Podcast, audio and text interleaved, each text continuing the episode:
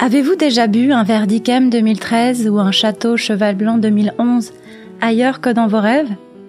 Peut-être pas. Et pourtant, du 20 mars au 20 avril prochain, l'opération Carte sur table de Duclos revient pour sa 11e édition et vous propose une sélection de 20 Bordeaux exceptionnels à prix caviste à retrouver sur les tables de 20 restaurants en France. Pour en savoir plus, rendez-vous sur le site cartesurtable.com. Les podcasts du Figaro. Sport et alcool sont-ils vraiment les meilleurs ennemis du monde? S'il s'agit là de deux pratiques fort réjouissantes sur le papier, leur combinaison semble pour le moins audacieuse.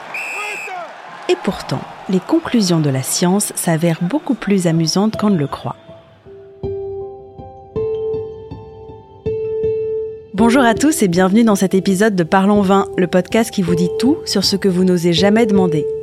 Je suis Alicia Doré, journaliste et responsable éditoriale du Figaro Vin, et dans cet épisode, on va parler de performance, de troisième mi-temps, de gueule de bois et d'esprit d'équipe.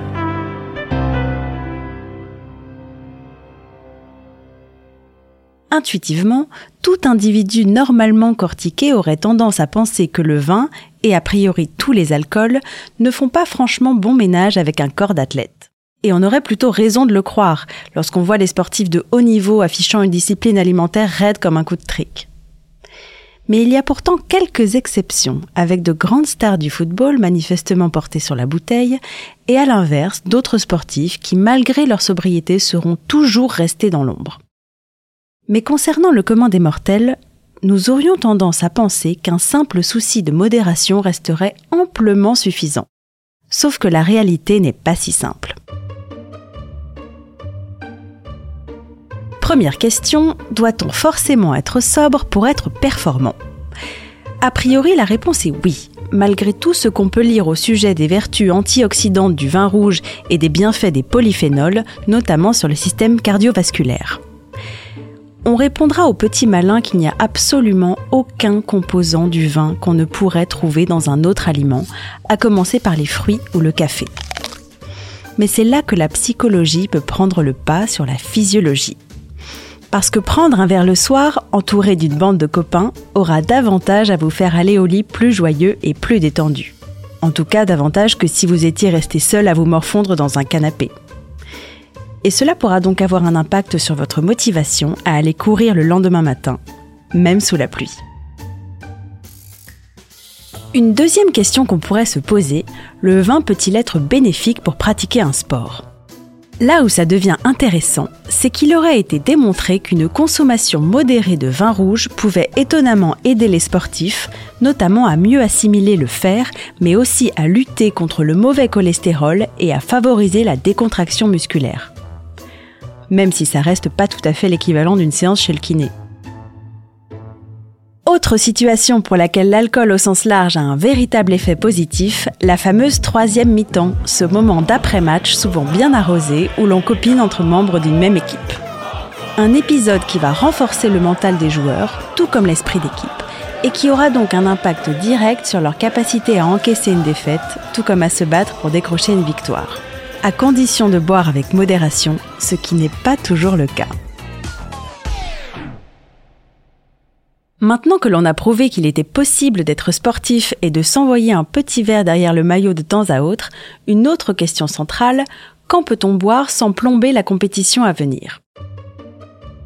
Alors, tout comme on évitera de sortir boire des cocktails jusqu'à l'aube la veille d'un entretien ou d'un grand oral, il est fortement déconseillé de consommer de l'alcool durant les 24 heures qui précèdent une compétition.